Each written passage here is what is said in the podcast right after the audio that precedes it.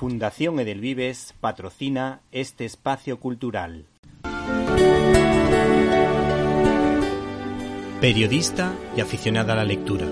Su nombre bíblico, Marta, y su apellido, troyano, con ecos a popeya griega, indican que será una buena escritora, como van a poder comprobar si escuchan este reportaje.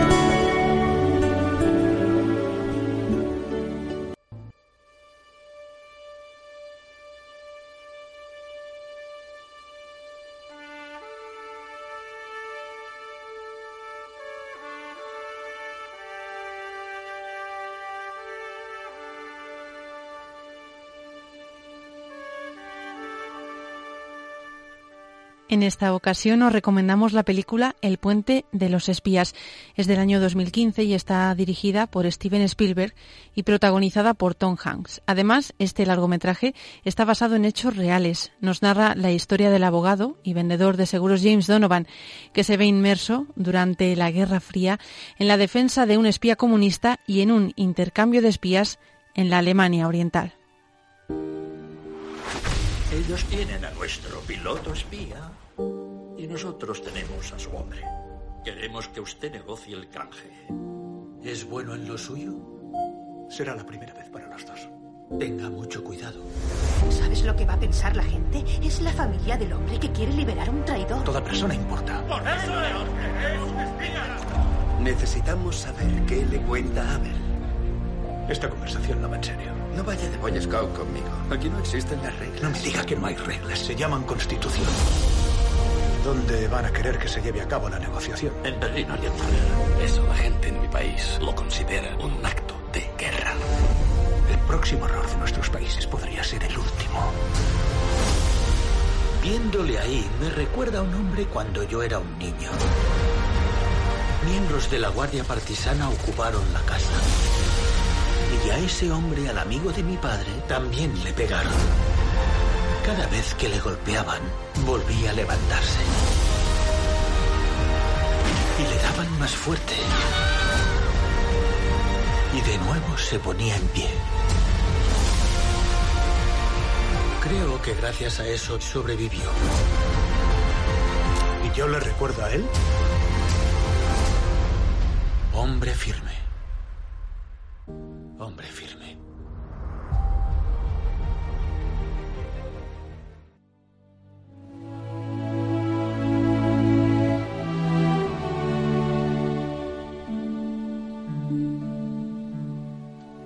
La película nos va narrando con gran maestría dos historias paralelas que al final se entrelazan, aunque por supuesto la protagonizada por Tom Hanks es la que lleva el peso de la narración. La CIA captura al espía soviético Rudolf Abel y en un intento de demostrar que incluso los espías y traidores tienen derecho a un juicio con todas las garantías legales en Estados Unidos, se nombra a James Donovan como su abogado defensor. Lo que comienza como un acto del gobierno estadounidense de cara a la galería se convierte en un acto de honor por parte del abogado, dispuesto a llevar hasta las últimas consecuencias su decisión de ser el abogado defensor, aunque eso le suponga incluso problemas con su familia. Pero también es un honor. El Colegio de Abogados me ha propuesto a mí, porque quieren demostrar que hasta un espía merece un abogado competente. Pues quizá es la clase de honor del que podemos prescindir. El pueblo está asustado. Roger, Hay quien construye refugios para protegerse de hombres como ese. ¿Estás bien, bichito? En las tiendas la gente compra comida enlatada y tabletas de potasio. Todo a causa de ese hombre y lo que representa. Es una gran amenaza, un traidor. ¿Quién es un traidor? Los Rosenberg lo eran. ¿Quién es? Traile cubiertos a tu hermano. Revelaron secretos atómicos a los rusos. Eran americanos. Ellos sí traicionaron a su país. Pero no puedes acusar a Abel de traidor. No es americano. Fíjate en lo que dices. Ya le estás defendiendo. Y ensayas conmigo. Habías dicho que te lo estabas pensando. Y me lo estoy pensando, pero es muy difícil. Todo el mundo merece ser defendido. Toda persona importa. Jim, ¿y qué merecemos nosotros? ¿Sabes lo que va a pensar la gente? Es la familia del hombre que quiere liberar a un traidor. No es un traidor, Mary. Ya, ya.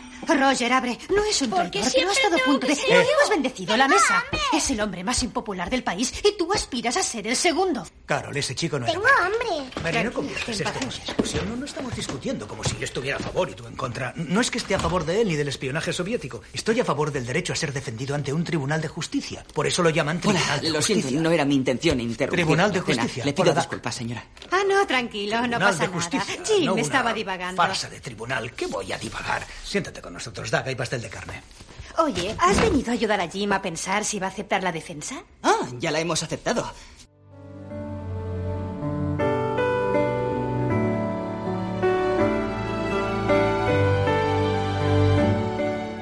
La otra historia que acaba entrelazándose con la primera es la del teniente Gary Power, al que el gobierno de los Estados Unidos envía en una misión secreta para sobrevolar territorio ruso y tomar imágenes. Mientras tanto, Jim Donovan también deberá defender el secreto profesional y la dignidad del acusado, incluso ante la CIA, que le pide que les cuente si Abel ha hablado sobre algún detalle del espionaje al que se dedicaba. Por su parte, la actitud del supuesto espía relajada y despreocupada asombra a James. Asimismo, nuestro abogado deberá enfrentarse también al juez del caso que comenzó el juicio con un veredicto ya establecido. Oye, Jim, ¿tu defendido suelta alguna palabra en ruso? ¿Quién te lo traduce? En realidad habla como usted y como yo. Tiene nombre ruso, pero pasaporte británico. Hombre, dudo de que sea auténtico.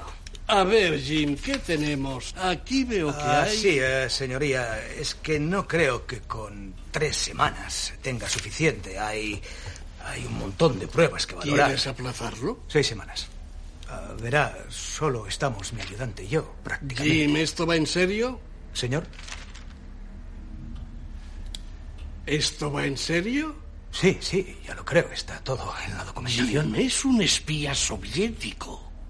Supuestamente. Vamos, letrado. Señoría, Todos te agradecemos que asumas una tarea tan ingrata. Ese hombre tendrá todas las garantías legales, pero no nos engañemos. Gozará de una defensa apropiada. Y si Dios quiere, será condenado. Vamos, letrado. No estoy para juegos, y menos en mi sala. Hay una fecha y el juicio se celebrará.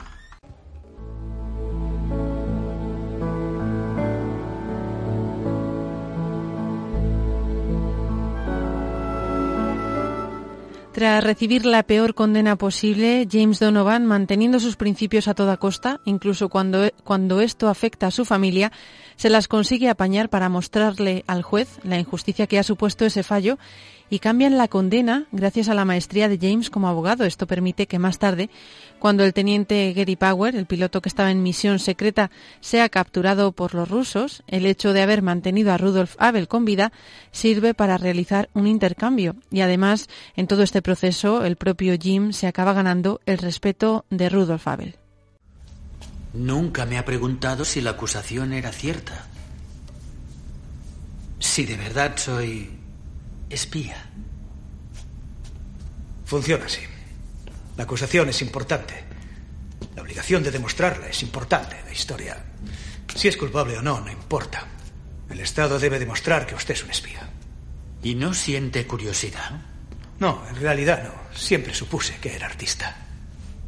Mi mujer es la artista. Es música. Forma parte de una orquesta de Moscú. ¿Qué instrumento? El arpa. Vaya. Así que es un ángel.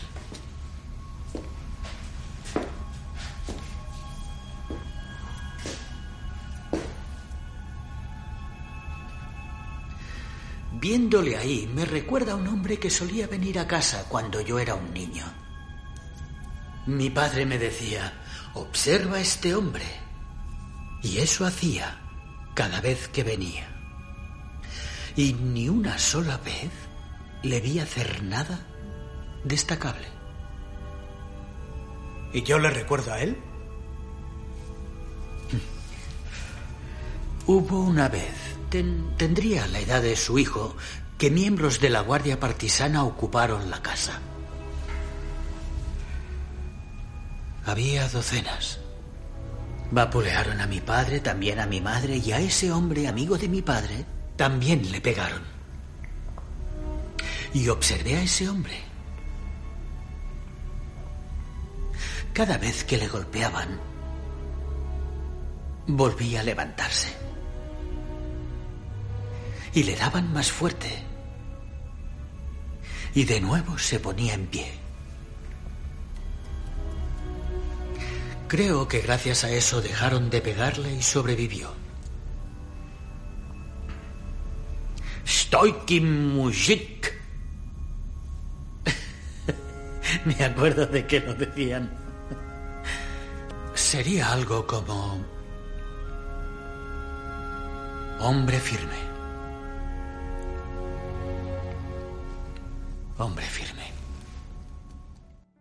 El gobierno de los Estados Unidos elige a nuestro abogado protagonista para que sea el que realice las negociaciones en pleno Berlín Oriental tras la reciente construcción del muro. Allí deberá dirigirse James Donovan para conseguir que los rusos acepten el intercambio. Pero además, James se entera de que un estudiante americano ha sido capturado por los alemanes y decide conseguir también su liberación, a pesar de que nadie del gobierno americano está de acuerdo con luchar por liberarlo, ya que de hecho les da absolutamente igual. Sin embargo, la presencia de Jim Donovan y sus dotes como negociante, además de como por la firmeza de sus principios, consiguen que tanto los rusos como los alemanes vean esa posibilidad como buena. No les desvelamos nada más para que puedan disfrutar de la película, pero sí queremos resaltar, tal y como nos ha ido mostrando el largometraje, la importancia de luchar por hacer siempre el bien, en lo escondido, sin ningún tipo de alarde, sin importar lo que piensen los demás y actuar conforme a la propia conciencia, aunque los que nos rodean crean diferentes cosas de nosotros. Así, el actuar siempre conforme al bien y la verdad es lo que trae paz, aunque en el exterior todo sea contrario, y eso es lo que forja el carácter de un hombre y lo que hace un hombre de bien, de principios y que vive en paz consigo mismo, haciendo siempre lo que es lo correcto a pesar de las consecuencias.